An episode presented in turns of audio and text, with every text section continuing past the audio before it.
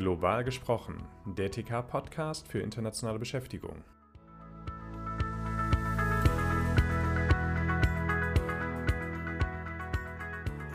Hallo und herzlich willkommen zu Global gesprochen, der TK-Podcast für internationale Beschäftigung. Wir sind Helge Welling und Jürgen Heidenreich und auch von mir ein herzliches Willkommen. Ja, super. Wir haben ja äh, dieses Mal eine ganz andere Stoßrichtung vorbereitet. Wir haben ja die, äh, jetzt erstmal immer meistens Entsendungen aus Deutschland heraus besprochen und was da alles so zu berücksichtigen ist. Ähm, ich weiß aber, dass äh, das bei dir auch so ein Herzensthema ist ähm, mit der Arbeit von Ausländern in Deutschland. Ja, das stimmt. Das ist äh, eines meiner Lieblingsthemen und äh, ich denke mit Sicherheit auch ein sehr interessantes und zugleich aber auch oft von den Teilnehmenden äh, unterschätztes Thema. Ja, das, das kann ich mir vorstellen, wobei, also ich stelle es mir jetzt erstmal äh, recht einfach vor. Ne? Also wir haben schon öfters ja das Territorialprinzip erwähnt in der Sozialversicherung und das bedeutet ja, wenn die Beschäftigung in Deutschland ausgeübt wird, gilt das deutsche Sozialversicherungsrecht. Ja, schön, dass du gleich eigentlich gesagt hast. Das ist ja sonst immer so mein Part. Also äh, nicht nur in der Sozialversicherung, aber hier ganz besonders. Da gibt's ja von fast jeder Regel immer mindestens eine Ausnahme, meistens auch mehrere. Ja, ja, also da, da kann man ja auch sagen, wenn das jetzt anders wäre, äh, dann könnten wir uns den Podcast auch sparen. Ne? Ja, richtig. Außerdem ist einfach ja auch immer ein bisschen langweilig. Und das war ja. auch nicht. Nee, und äh, ja, genau. Äh, äh, Langeweile wollen wir auf keinen Fall verbreiten. Ähm, also, mein Lieber, was für Konstellationen haben wir denn bei einer Tätigkeit in Deutschland? Naja, im Prinzip dieselben wie bei einer Entsendung aus Deutschland in die Welt hinaus. Also, wenn ich da mal aufzählen darf, ähm, Zähle. du hast einen also regionalen Arbeitsvertrag mit Territorialprinzip, mhm. die Entsendung aus einem EU-Staat nach Deutschland, ähm, die Entsendung aus einem Abkommensstaat, also wo wir ein bilaterales Sozialversicherungsabkommen haben, und die Ausstrahlung bei einem Drittstaat ähm, bei Beschäftigung in Deutschland.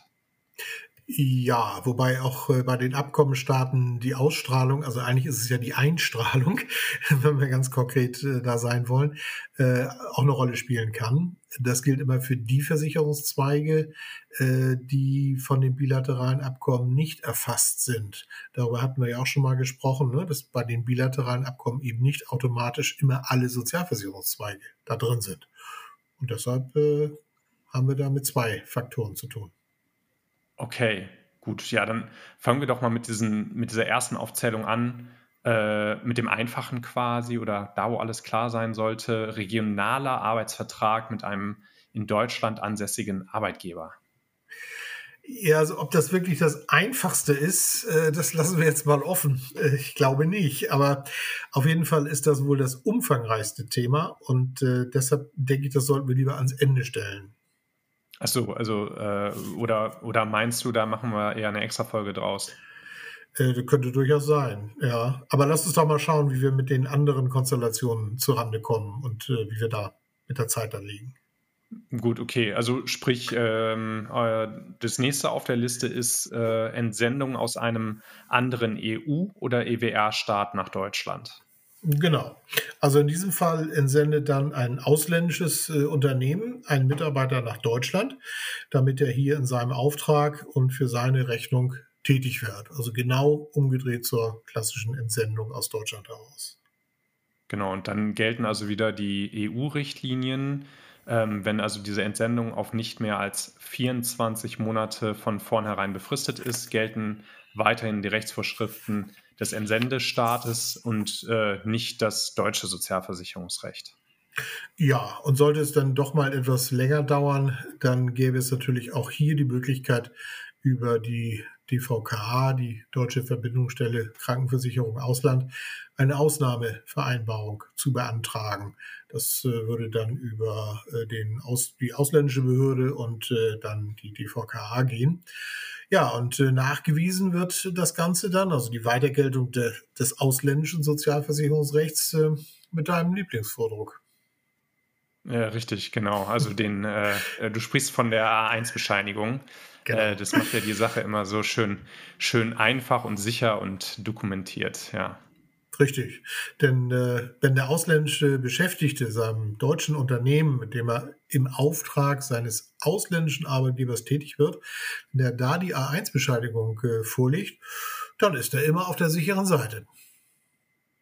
Ja, er darf dann halt nur nicht vergessen, die Bescheinigung auch in den Entgeltunterlagen zu dokumentieren. Ne? Also als Nachweis, dass er zu Recht keine Sozialversicherungsbeiträge berechnet und abführt. Ja, darauf sollten wir bei dieser Gelegenheit nochmal ganz grundsätzlich hinweisen, nämlich, äh, dass bei einer Beschäftigung gegen Arbeitsentgelt in Deutschland grundsätzlich immer Versicherungspflicht besteht und damit auch Beiträge gezahlt werden müssen. Ja, und äh, da von diesem Grundsatz, äh, wie wir alle wissen, gibt es dann eben eine ganze Reihe von Ausnahmen. Ähm, ja, beispielhaft zum Beispiel Minijobs. Ja, dann gibt es da noch äh, eine sogenannte Werkstudentenregelung. Dann gibt es Ausnahmen für Beamte und für beamtenähnliche Personen und eben Ausnahmen im Bereich der internationalen Beschäftigung. Genau, und in, äh, wir hatten das ja auch schon mal in einer vorherigen Folge über die Wirkung und den Schutz der A1-Bescheinigung. Äh, da haben wir schon mal gesprochen. Und diese Sicherheit, ähm, die der Arbeitgeber dann hat, wenn ihm die Bescheinigung vorliegt, ähm, ja, das finde ich am Ende äh, doch bemerkenswert und wichtig, ähm, dass wir das hier nochmal so unterstrichen haben. Ja, also erste kurze Zusammenfassung. Habe ich eine A1-Bescheinigung eines ausländischen Versicherungsträgers, dann gilt das deutsche Sozialversicherungsrecht nicht und ich bin als Arbeitgeber auf der sicheren Seite, wenn ich da keine Beiträge abführe. Dann sind wir ja schon bei der nächsten Konstellation. Also das ist ja dann ähnlich äh, einer entsprechenden Bescheinigung, die aufgrund eines bilateralen Sozialversicherungsabkommens ausgestellt wird. Ja, das stimmt. Allerdings, äh, wir haben da ja auch schon mal besprochen, die Sicherheit ist da nicht ganz so hoch. Also theoretisch könnte man das äh, anfechten oder der Betriebsprüfer könnte das anfechten. Und äh, außerdem muss man immer darauf achten, welche Versicherungszweige denn durch die Bescheinigung abgedeckt sind. Denn äh, bei den bilateralen Sozialversicherungsabkommen, da sind nicht immer automatisch alle Versicherungszweige erfasst, sondern Manchmal ist es eben halt nur die Renten- und Arbeitslosenversicherung. Und da muss mhm. ich mir bei den anderen halt äh, was anderes ausdenken. Ja, genau. Und was? Also, was ist dann mit genau diesen anderen? Also, äh, sind die dann automatisch in Deutschland versicherungspflichtig? Ja, meistens nicht, denn äh, dann gilt ja in aller Regel die Einstrahlung. Okay, und du hast ja gerade schon gesagt, das ist also das Pendant, wenn es nach Deutschland reingeht aus dem Ausland ähm, zur Ausstrahlung. Genau. Und äh, an dieser Stelle muss ich mal wieder einen Gesetzestext zitieren. Darf ich? Äh, ja, nett, dass du mich fragst. Wir haben ja eigentlich gesagt, dass wir das nicht machen, aber. aber bitte. ja, ich hätte es auch trotzdem gemacht. ja, ich wollte gerade sagen, genau. Lohnt sich nicht Nein zu sagen. genau. Okay, also es ist der Paragraph 5 Sozialgesetzbuch äh, 4. Und äh, der kommt übrigens gleich nach Paragraph 4. Und äh, dieser regelt die Ausstrahlung, mhm. über die wir ja schon ausführlich äh, gesprochen haben. Also dann äh, zitiere ich jetzt mal. Soweit die Vorschriften über die Versicherungspflicht und die Versicherungsberechtigung eine Beschäftigung voraussetzen, gelten sie nicht für Personen, die im Rahmen eines außerhalb des Geltungsbereichs dieses Gesetzbuches bestehenden Beschäftigungsverhältnisses in diesen Geltungsbereich entsandt werden, wenn die Entsendung infolge der Eigenart der Beschäftigung oder vertraglich im Voraus zeitlich begrenzt ist. Ende okay. des Zitats. Ich, ich fasse das mal für mich äh, zusammen im Klartext. Das ist also dasselbe wie die Ausstrahlung, nur umgekehrt. Stimmt hätte man auch kürzer fassen können. Also du solltest vielleicht mal nach Berlin und äh, da Gesetzestexte schreiben, dann äh, wären die Gesetzbücher ein bisschen ja. dünner wahrscheinlich. Ich weiß nicht, ob das dann ausdifferenziert genug ist, aber danke für die Blumen. Äh, aber ja, da sehe ich meine Fähigkeiten doch an anderer Stelle besser aufgehoben. Schade ja. eigentlich. Nein, aber im Ernst. Äh, es sind exakt dieselben Voraussetzungen wie bei der Ausstrahlung. Also Entsendung hier natürlich nicht aus, sondern nach Deutschland. Befristung durch Vertrag oder durch die Eigenart der Beschäftigung. Und dann gilt das deutsche Sozialversicherungsrecht nicht. Genau. Und zwar ohne Rücksicht darauf, äh, was im Herkunftsland äh, los ist. Äh, ob es dort also eine ausreichende Versicherung gibt oder nicht, das spielt dann dabei gar keine Rolle.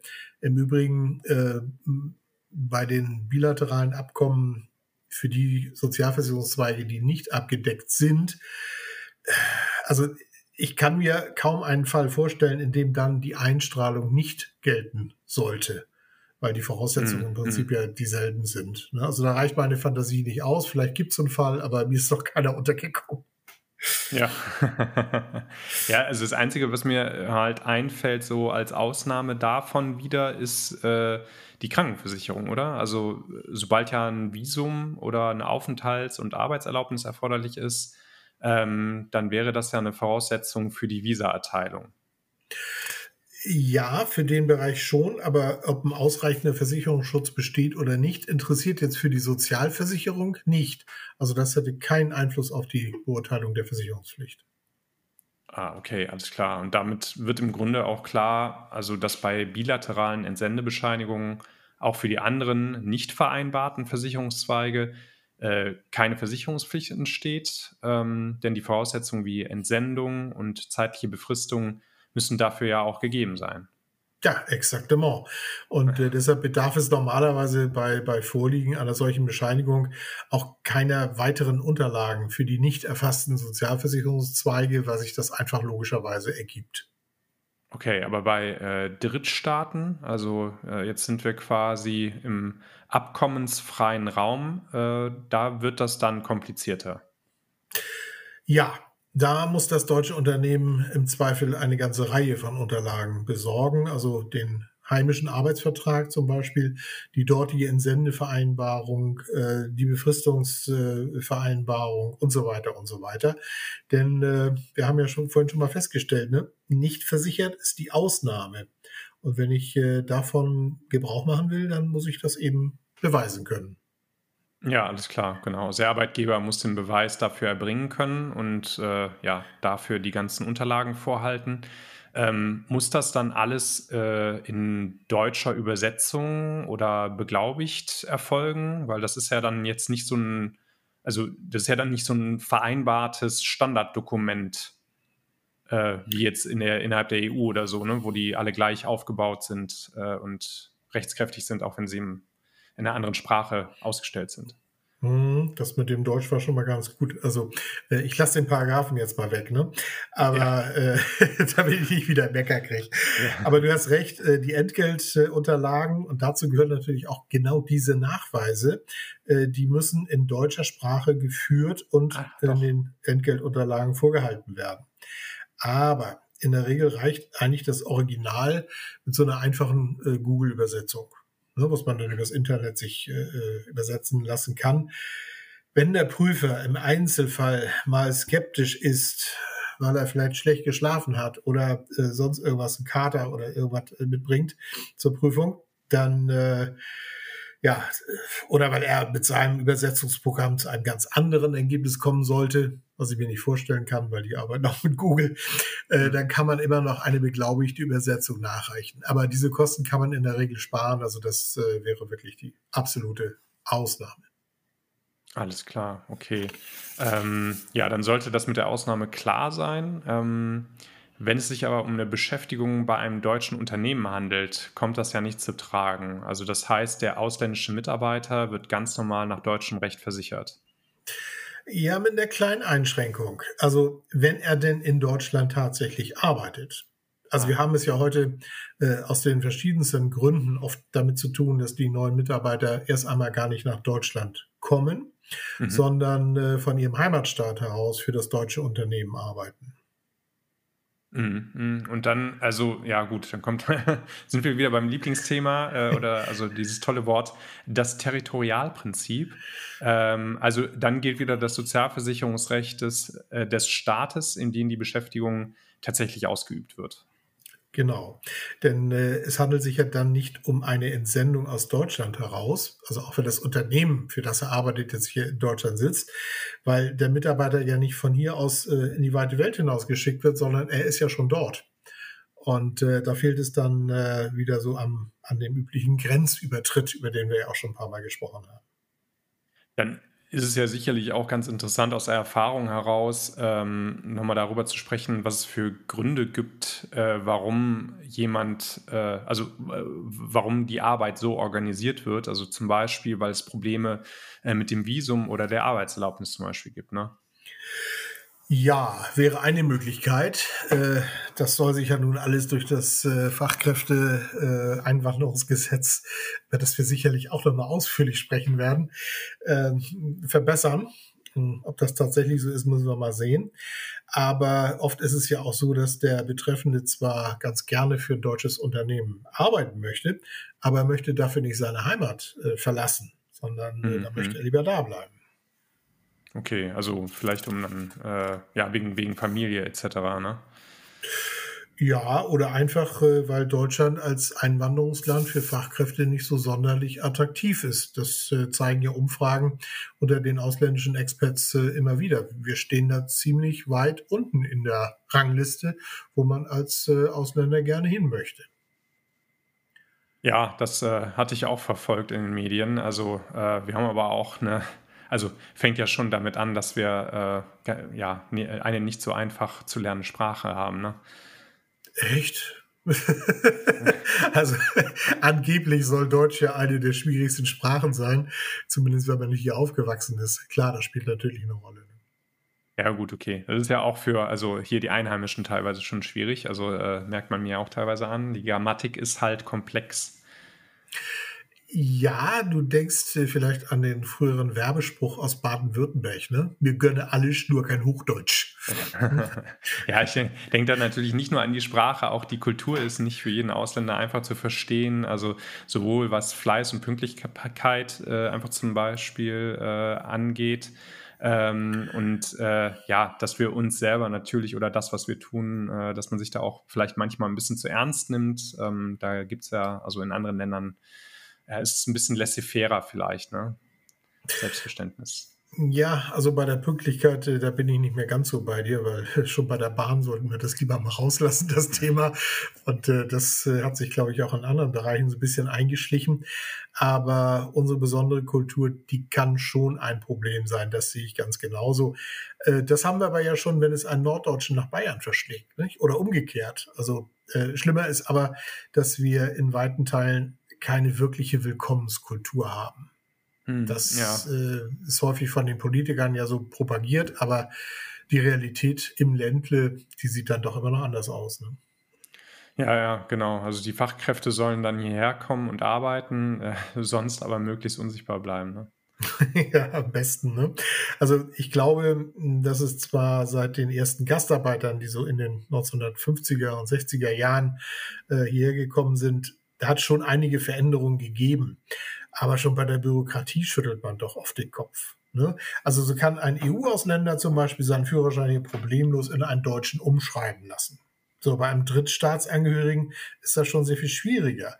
Da gibt es feste Fristen und nicht selten muss tatsächlich ein neuer deutscher Führerschein mit Prüfung und allem Pipapo gemacht werden, selbst wenn der Betroffene schon 30 Jahre Auto fährt. Das kann man keinem erklären, warum das so ist und warum man das nicht ändert.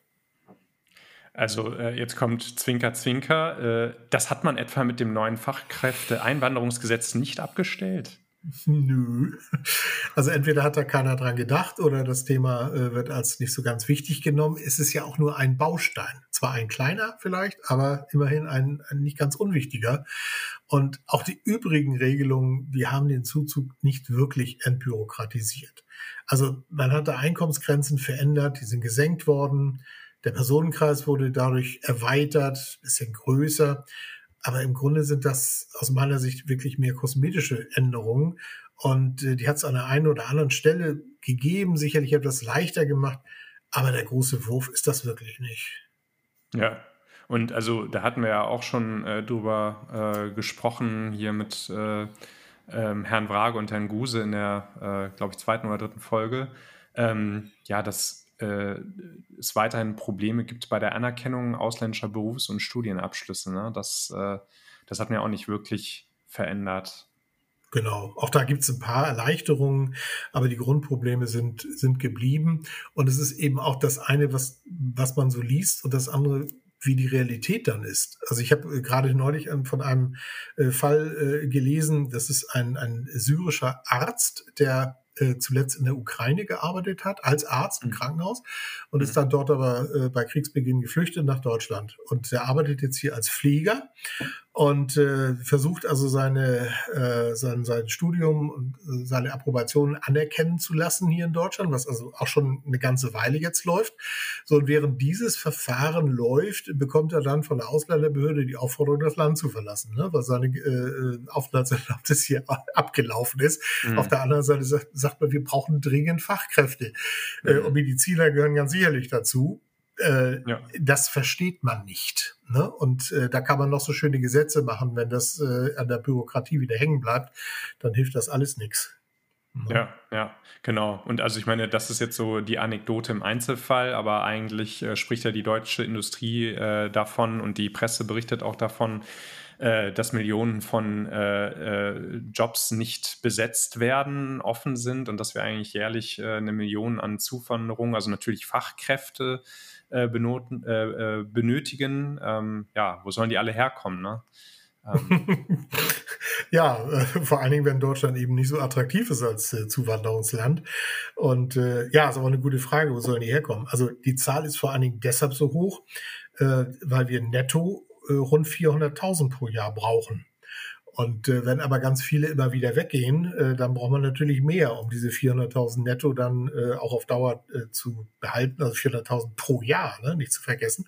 Mhm. Und äh, also mal ganz ehrlich, auch wenn die Leute ankommen würden, glaubt denn irgendjemand, dass die zuständigen Behörden und Ämter diese Zahl wirklich bewältigen könnten bei der Bürokratie, die beim Einwanderungsrecht ja. trotz Fachkräfteeinwanderungsgesetz immer noch herrscht. Ja, also ich genau. glaube, äh, Kollege Guse würde herzhaft lachen, wenn wir ihn das fragen würden. Ja, ja, auf jeden ja. Fall. Also das äh, waren ja auch schon vor diesen Gesetzesänderungen lange Wartezeiten, also teilweise äh, äh Monate, ne, bis man dann hier mal äh, anfangen durfte zu arbeiten. Ja, bis man überhaupt einen Termin äh, bei der Botschaft oder dem Konsulat ja, bekommt. Ne? Oder genau, beim Beginn da, quasi noch vor da Geht's schon, ja. Da geht schon mit los. Ich habe äh, noch ein, ein Beispiel, äh, auch aus der äh, Praxis, äh, eine äh, Konditorin aus dem Iran die sollte zu einem Hamburger äh, Konditormeister. Die waren sich einig, die, die, spricht auch schon quasi fließend Deutsch. Äh, das Arbeitsamt hat äh, Zustimmung signalisiert, hat gesagt, jo, das, die könnt ihr einstellen, könnt ihr hier nach Deutschland holen. So, da ging das Theater los. Also erstmal brauchte sie Monate, bevor sie überhaupt beim Konsulat dann einen Termin bekam. Und mhm. ja, dann fehlte plötzlich ein, ein, ein Sprachgutachten, also der Nachweis, dass sie dann äh, B2 äh, oder auf B2-Niveau Deutsch mhm. sprechen kann. Äh, da musste sie erst wieder eine Prüfung beim Goethe-Institut äh, ablegen, was also auch wieder mhm. Wochen mhm. oder Monate gedauert hat. Mhm. Äh, wobei, man hätte sich nur mit der Frau mal unterhalten müssen. Da hätte man festgestellt, die spricht fließend Deutsch. Also warum mhm. brauche ich da eine Bescheinigung? Mhm. Auch nur so eine Anekdote, aber die spricht für sich. Ja, ne? ja. ja. Ja, genau. Also wie du schon gesagt hast, ne, das, äh, ähm, da wartet man dann auf seine Termine und dann sind die Anträge ja noch lange nicht bearbeitet. Ähm, genau. Ja. Und dann kommt in vielen Fällen also noch die Notwendigkeit dazu, die Arbeitsagentur einzuschalten, ja. wobei das ist jetzt, das ist wirklich durchs Fachkräfteeinwanderungsgesetz deutlich weniger geworden. Das muss man also dann auch äh, bekennen. Aber äh, in den anderen Fällen muss die Arbeitsagentur erstmal prüfen, ob nicht ein anderer Deutscher oder ein EU-Bürger diesen Arbeitsplatz äh, übernehmen kann. Fachkräftemangel hin oder her. Ja, ja, ist und bleibt also immer noch eine Riesenbaustelle. Das ist leider so, ja. Aber jetzt haben wir uns doch ein klein wenig äh, verplappert. Also die, die versicherungsrechtlichen Fragen äh, bei der Einstellung eines ausländischen Arbeitnehmers, also die sollten wir dann wirklich mal gesondert behandeln, weil das ist echt ein Thema für sich. Ja, ja, ja. Das ist auf jeden Fall keine schnelle Nummer und äh, ja, dann in dem, in dem Zusammenhang jetzt auch erstmal noch äh, zu komplex. Mhm. Ja, trotzdem hoffe ich, dass wir, also trotz Aufzeigen der aktuell immer noch herrschenden Probleme und der etwas abschreckenden Beispiele, unsere Zuhörer nicht zu sehr frustriert haben, wenn die nach ausländischen Arbeitnehmern suchen und die hier einstellen wollen. Ja, ja, ja, auch an der Stelle, also äh, es gibt ja dann auch immer noch Hilfe, ne? Also abseits von, wie machen das andere Kollegen in der HR, also da helfen ja dann auch interne Netzwerke, um mal so ein bisschen zu erzählen an also weiß ich nicht, bei welchem Sachbearbeiter funktioniert es gut oder in welchen Städten äh, gibt es tolle Initiativen. Ähm, äh, ja, äh, Dr. Wrage und Guse, hier die ähm, äh, Rechtsanwaltskanzlei für Einwanderungsrecht aus Hamburg, äh, die haben wir ja hier auch interviewt. Das ist natürlich auch eine Adresse, an die man sich wenden kann. Und äh, ja, oder sich die Folge nochmal anhören, ähm, um mal so ein bisschen was von denen nochmal aufzunehmen. Ähm, genau, also sprich, äh, gibt ja eben auch dann, man weiß sich zu helfen. Ja, genau. Und äh, zur bestmöglichen Integration, wenn wir denn schon mal jemanden eingefangen haben im Ausland, da haben wir ja auch schon einen Beitrag äh, gehabt im, im, Juni, meine ich, zum Thema äh, Relocation. Ja. Ja, genau, ja, ja. Aber jetzt ist äh, auch äh, Schluss mit der Werbepause. du siehst das Meinzelmännchen sozusagen durchs äh, Bild laufen. Ne? Naja. Ja. Man könnte aber ja auch sagen, tue Gutes und rede drüber. Ne? Ja, ja, du nun wieder. Aber, also äh, dann, dann sind wir, glaube ich, äh, für heute mit der Thematik ähm, äh, Beschäftigung oder Entsendung nach Deutschland sind wir am Ende. Ich denke ja. Und die nächste Folge, die kommt ja bestimmt, also garantiert und schon im nächsten Monat. Genau. Und wenn das, äh, also auch diese Folge Ihnen gefallen hat, gerne ähm, äh, in den sozialen Medien auf LinkedIn oder ähnlichem eben teilen und natürlich nicht vergessen, den Podcast zu abonnieren, ähm, ja, wenn Sie es nicht schon längst getan haben. Ja, machen Sie wirklich äh, überall, wo es geht, ein bisschen Werbung für unseren Podcast. Natürlich nur, wenn es Ihnen gefallen hat, aber das unterstellen wir einfach mal. Ganz genau, ja. Dann äh, bleibt uns eigentlich nur übrig, äh, uns zu verabschieden. Ähm, bis zum nächsten Mal, wenn es wieder heißt. Global gesprochen, der TK-Podcast für internationale Beschäftigung. Und wir sagen Tschüss. Tschüss.